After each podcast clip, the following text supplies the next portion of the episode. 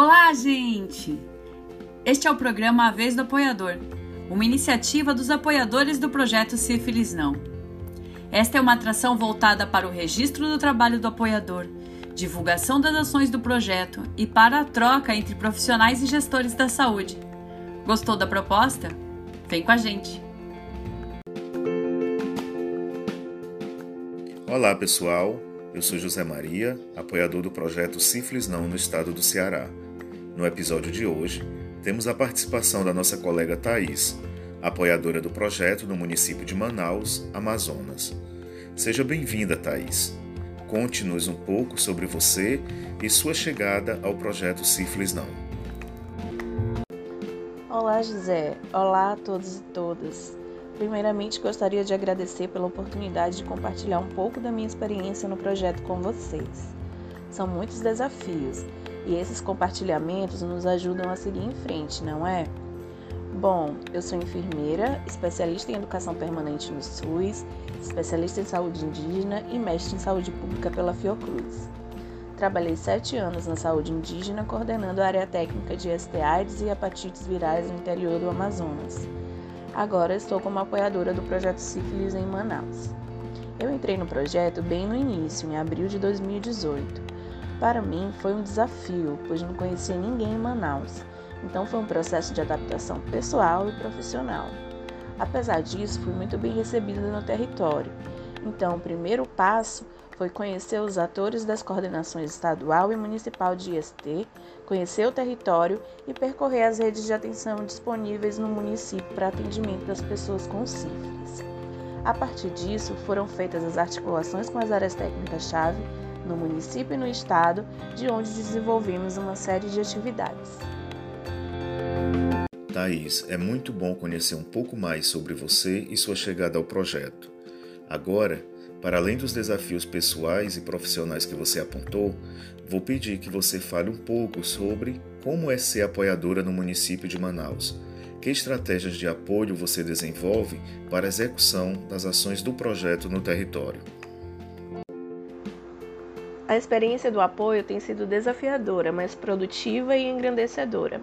Manaus é um município complexo, concentra 50% da população do estado inteiro somente na capital. Nós trabalhamos com uma divisão sanitária de cinco distritos de saúde, que contemplam zonas norte, sul, leste, oeste e rural da cidade. Além disso, temos as especificidades culturais, pois Manaus é uma cidade de raízes indígenas que abriga muitas pessoas de outros estados e de outros países. Quanto às estratégias, penso que as ações mais importantes desenvolvidas aqui estão no campo da vigilância e do cuidado integral. Na vigilância, em parceria com Estado e município, reativamos o grupo de trabalho que discutia sobre transmissão vertical e o transformamos em Comitê Municipal de Prevenção da Transmissão Vertical, com a participação de vários entes governamentais, universidades, associações e conselhos. Esse comitê ainda está em estruturação. Além disso, estou acompanhando os indicadores pactuados pelo município em relação à sífilis. Conseguimos visualizar uma queda de 46% nos casos de sífilis congênita no primeiro quadrimestre de 2020 em comparação ao ano anterior. Ponderamos que podia ser em decorrência do Covid, mas o nosso período de isolamento social oficial só se iniciou no final de março e, portanto, creio que contribuiu muito pouco para esta redução. Cremos que essa redução vem do trabalho que estamos fazendo junto aos distritos de saúde, onde levamos a pauta da sífilis em gestante e sífilis congênita para os fóruns de vinculação das maternidades. Esses fóruns agregam profissionais da atenção básica e das maternidades, tanto da vigilância quanto da assistência. E temos frisado muito sobre o alto número de casos de sífilis congênita que estão sendo notificados sem critério no município. Temos trabalhado também com a população migrante venezuelana, em especial os indígenas do Aral, que se encontram em situação de vulnerabilidade maior que os não indígenas. Essas ações estão sendo feitas em parceria com o Estado e com o município. Thaís, de cá, acompanhamos com preocupação as notícias sobre os impactos da Covid-19 na região norte, onde Manaus foi epicentro da pandemia, ocorrendo sobrecarga dos serviços de saúde. Como diz nosso poeta Patativa do Assaré, se alguma notícia das bandas do norte tem por ele sorte, o gosto de ouvir. Dê-nos notícias sobre o impacto da pandemia no trabalho desenvolvido no projeto Sífilis Não. Que estratégias você desenvolveu para dar continuidade ao apoio às ações de enfrentamento da sífilis nesse contexto da pandemia? Sim, a pandemia paralisou Manaus. Houve sobrecarga do sistema de saúde, ficamos com poucos profissionais, tanto no apoio à vigilância quanto na assistência. Por isso, diversos profissionais foram deslocados para atuação na frente à Covid, inclusive os técnicos das coordenações estadual e municipal de IST. Ainda assim, as unidades continuaram realizando os atendimentos a gestantes e os testes rápidos em gestantes, em dias específicos, mediante agendamento, para que não houvesse descontinuidade da assistência. Eu também sou funcionária do Estado e, portanto, estive à frente de algumas articulações de prevenção da Covid em povos indígenas junto à FUNAI, Distritos Sanitários de Saúde Indígena e MPF, atuando de modo remoto.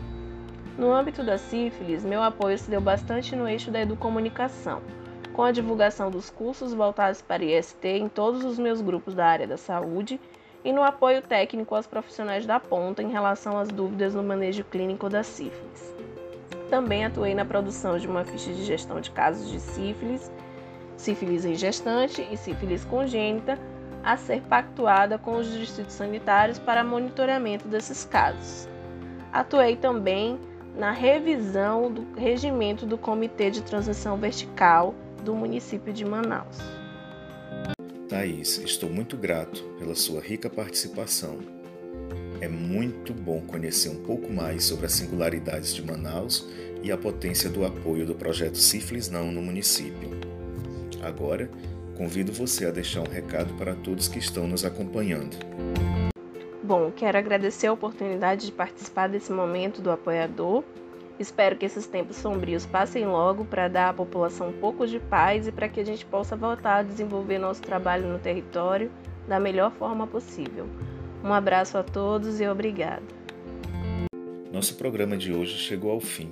Gostaria de lembrá-los que outras experiências estão sendo produzidas para contribuir com as nossas trocas. Acompanhe o programa A Vez do Apoiador, um espaço estratégico e de registro do nosso trabalho nos territórios.